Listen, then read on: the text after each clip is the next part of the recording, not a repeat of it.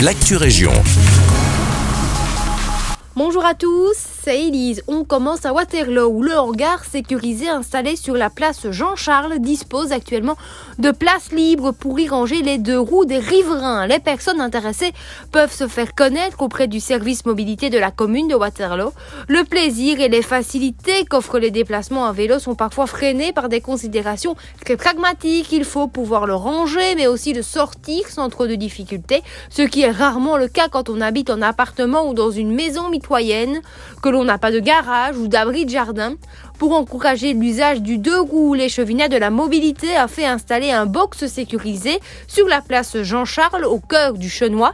Il dispose d'emplacements destinés aux riverains directs. Si vous souhaitez bénéficier d'un emplacement en vélo dans ce box, il vous est demandé d'adresser votre candidature au service mobilité.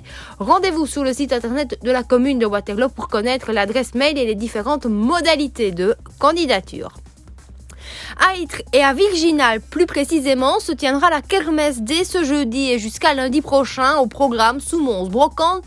Procession, concert et présence de métiers forains. Rendez-vous sur le site de la commune d'Ytre pour connaître le programme complet.